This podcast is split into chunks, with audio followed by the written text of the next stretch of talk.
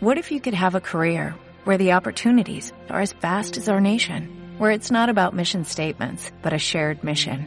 At U.S. Customs and Border Protection, we go beyond to protect more than borders, from ship to shore, air to ground, cities to local communities. CBP agents and officers are keeping people safe. Join U.S. Customs and Border Protection and go beyond for something far greater than yourself. Learn more at cbp.gov/careers. Bienvenidos amigos y amigas al episodio 13 de Radio Tutoría. Mi nombre es Juan Jesús Pleguezuelo, soy profesor de Historia de Instituto y en cada programa les propongo una serie de consejos, técnicas que le, ayuden a ser más productivos en su aprendizaje. Eh, la sociedad del siglo XXI nos requiere que estemos continuamente en formación. Por eso estas técnicas de estudio les pueden ayudar a ir más lejos. Antes de empezar con el programa, te recuerdo que si te gusta la manera en que tengo de ver la educación, que si te gusta la manera en que tengo de contar la historia, puedes adquirir mi libro como una historia en Amazon. Te dejo el enlace en las notas del programa. Comencemos con el programa. Uy, hoy vamos a hablar, no sé si es una técnica de estudio o un arte. Una cosa que es dificilísima y que muy, muy, muy, muy poca gente sabe hacer bien cómo sintetizar, cómo resumir, cómo extraer las ideas más importantes, cómo saber expresar esa idea una vez que la hemos extraído. Eso es una cosa dificilísima, muy poca gente sabe hacerlo. Miren, en mi podcast de historia eh, intento que los programas duren entre 20 y 25 minutos, no más. Y al contrario de lo que mucha gente pueda pensar, me resultaría muchísimo más fácil hacer un podcast de una hora que hacer un podcast de 20 y 25 minutos porque el trabajo que tengo que hacer a la hora de extraer las ideas más importantes y explicarlas de una manera que estén claras es dificilísimo. Hablar una hora es fácil. Explicar un tema en una hora es muy fácil. Explicar ese tema en 20 minutos y que quede claro, eso es dificilísimo. Yo, eh, una vez a la semana o una vez cada dos semanas en clase, siempre les digo a los alumnos, bueno, hoy vamos a hacer esquemas. Vamos a dejar la hora entera para hacer un esquema del tema que estamos dando. Y entonces, en cuanto digo, vamos a, esta hora la vamos a dedicar a hacer esquemas, siempre hay cinco manos levantadas que me dicen, profe, yo es que estudio mejor con resúmenes. Y yo le digo, muy bien, muy bien, perfecto. Venga, no haga un esquema, haga un resumen. Entonces, la, eh, otros días alumnos que han escuchado eso dicen, ah, sí, sí, entonces yo también voy a hacer un resumen. Perfecto. Y, y cuando ves el resumen que ellos hacen, lo que están haciendo es copiar, copiar el tema, tal cual. Eso, eso, a eso es lo que ellos llaman resumen. Y luego están otros muchos alumnos que me dicen, profe, yo no sé hacer esquema. Yo no sé hacer esquema. Bueno, pues hoy vamos a explicar una técnica, un pequeño ejercicio que te puede ayudar a, a hacer esquemas. Y eso es muy, muy útil, porque un esquema lo que hace es extraer las ideas más importantes del tema y te las deja claras. ¿Vale? Una vez que te sabes las ideas más importantes del tema, entonces te lo puedes estudiar con más facilidad. Con un esquema no vas.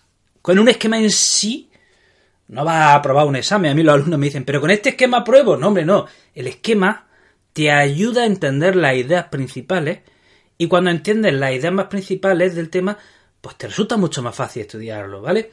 Bueno, pues entonces te propongo el siguiente ejercicio. Esto vale para las asignaturas mm, más teóricas, por ejemplo, historia, eh, pues me imagino que hay temas de ciencias que también son muy teóricas, eh, partes de lengua. Bueno, pues ¿qué te propongo que hacer? Pues imagínate que el tema tiene, no sé, cinco páginas. Cinco páginas y en cada página hay como dos o tres párrafos. Bueno, pues el ejercicio es muy fácil. Ve párrafo por párrafo y léelo las veces que necesites, pero tienes que hacer lo siguiente. En cada párrafo tienes que buscar tres palabras tienes que extraer tres palabras que sean las más importantes. He dicho tres. Haz la prueba. Haz la prueba. O sea, es que no es fácil lo que te estoy diciendo. Coge un párrafo y ahora busca tres palabras que sean las tres palabras más importantes de ese párrafo. Y ve párrafo por párrafo, así a lo largo del tema. Repito, las tres palabras más importantes de cada párrafo. Y una vez que ha extraído las tres palabras más importantes de cada párrafo, ponlo en un papel. Ponlo en un papel.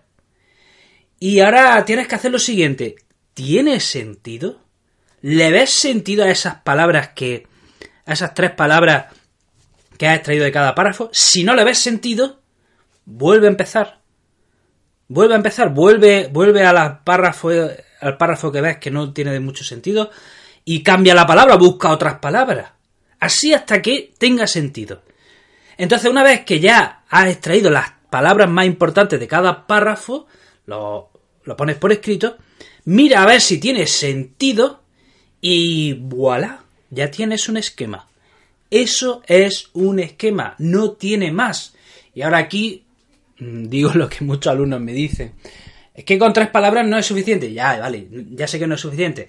Pues, pero una vez empieza por tres palabras, empieza por tres palabras, y si ves que, que tiene sentido, y ves que tienes que completar un poquito más la información, completa.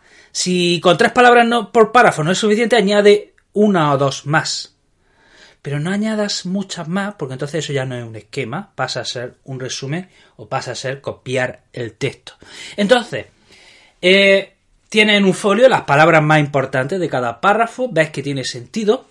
¿Y cómo, cómo averiguar si tiene sentido? Pues mira, esto ya lo hemos tratado en otro episodio ponte de pie y cual profesor con su esquema empieza, intenta explicar ese tema conforme a las palabras que tiene ahí. Intenta hacer un discurso, intenta hacer una exposición oral con esas palabras aparentemente sueltas, aparentemente inconesas, tienes que elaborar un discurso.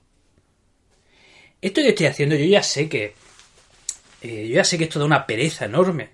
Esto da una pereza enorme, exige un esfuerzo mental enorme. Es mucho más fácil, entre comillas, fácil entre comillas, memorizar tal cual que ponerte de pie y empezar a elaborar un discurso de esas palabras que tú has extraído del tema, porque a lo mejor no te enteras. Esto da. Esto hacer esto, dices, oh, qué pereza, ¿no? Después de comer ponerte a hacer eso. Pero si, si lo haces, es muy, muy efectivo.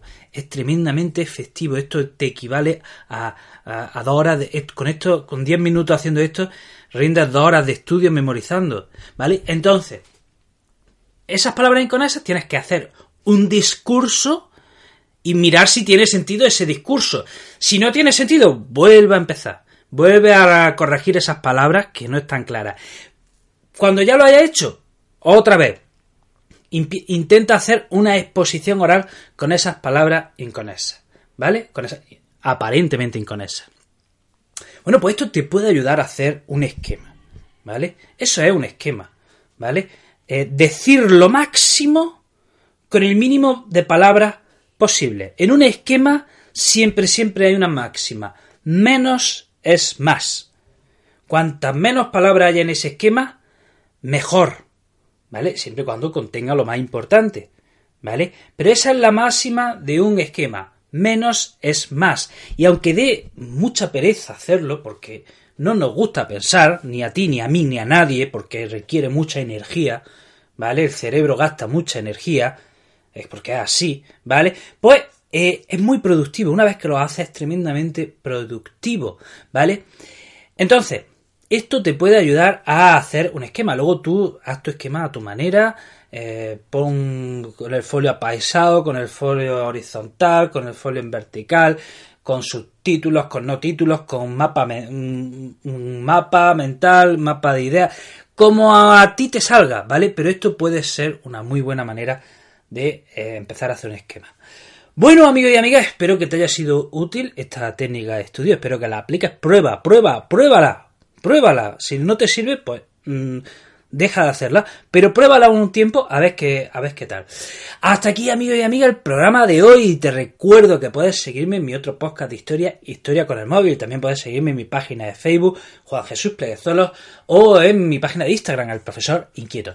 Te mando un fuerte abrazo y te deseo lo mejor.